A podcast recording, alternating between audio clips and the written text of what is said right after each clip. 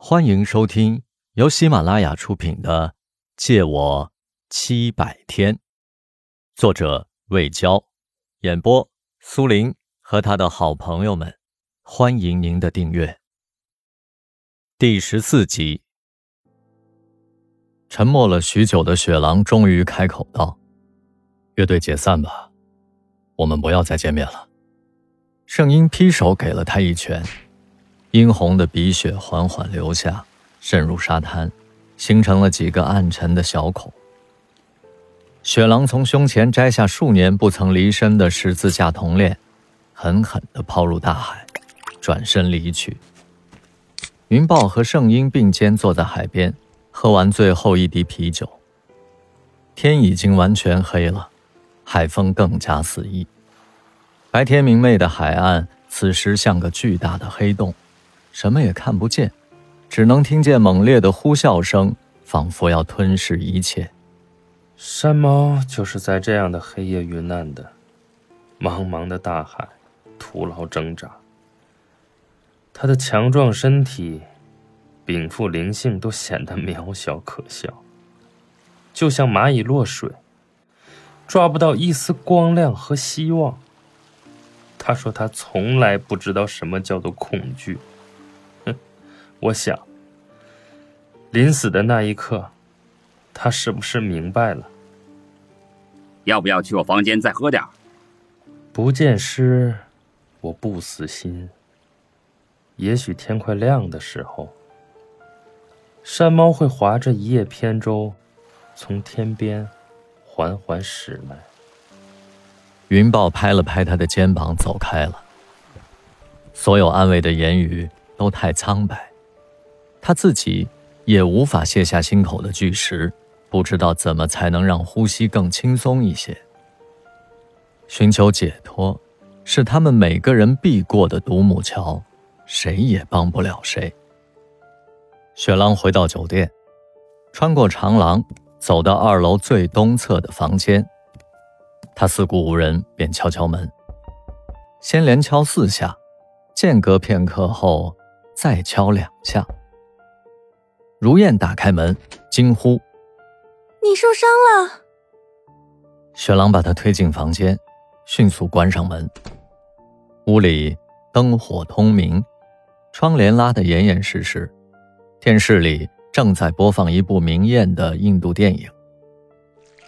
如燕用温水浸润毛巾，轻轻地擦拭他脸上的血迹。到底怎么回事？不小心撞到门框了。如燕嗔怪地看着他，抬起他的下巴，拿棉签擦进鼻孔，在他鼻尖上轻轻一吻。你不在的这段日子太难熬了，我头痛欲裂，却睡不着。柜子里、床下、窗外、洗手间，我觉得山猫的影子无处不在。我甚至不敢洗澡，只好窝在床上看电视。不管音量开到多大，也压不住他隐隐约约的歌声。雪狼关掉电视和顶灯，坐在床上，把他揽进怀里，安心睡吧。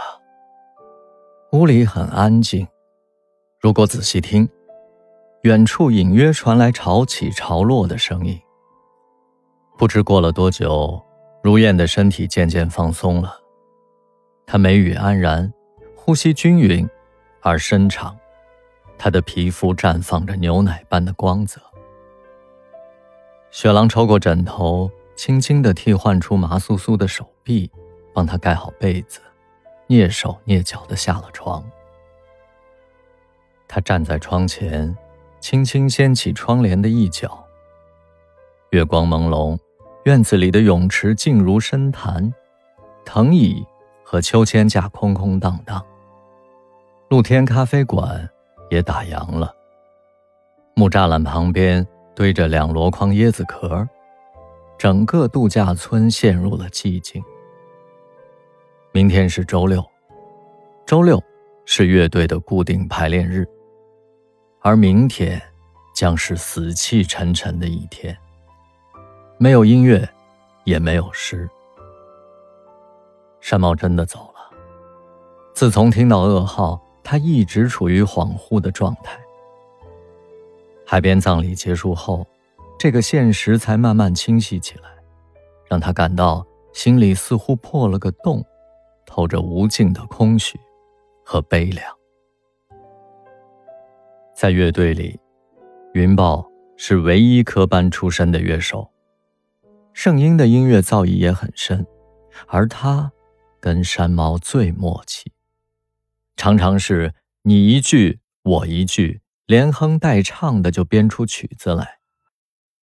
他写过一首歌，叫《绝恋》，结尾的调子改了许多遍，仍不满意。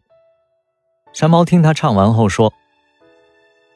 这绝对的爱，绝望的爱，绝美的爱。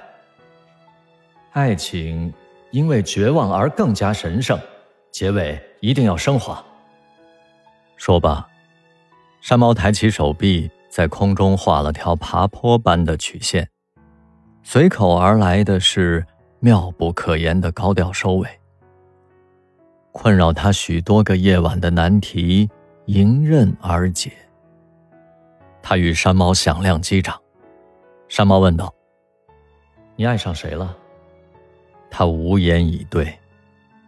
这样排山倒海的爱，经历一次，死也认了。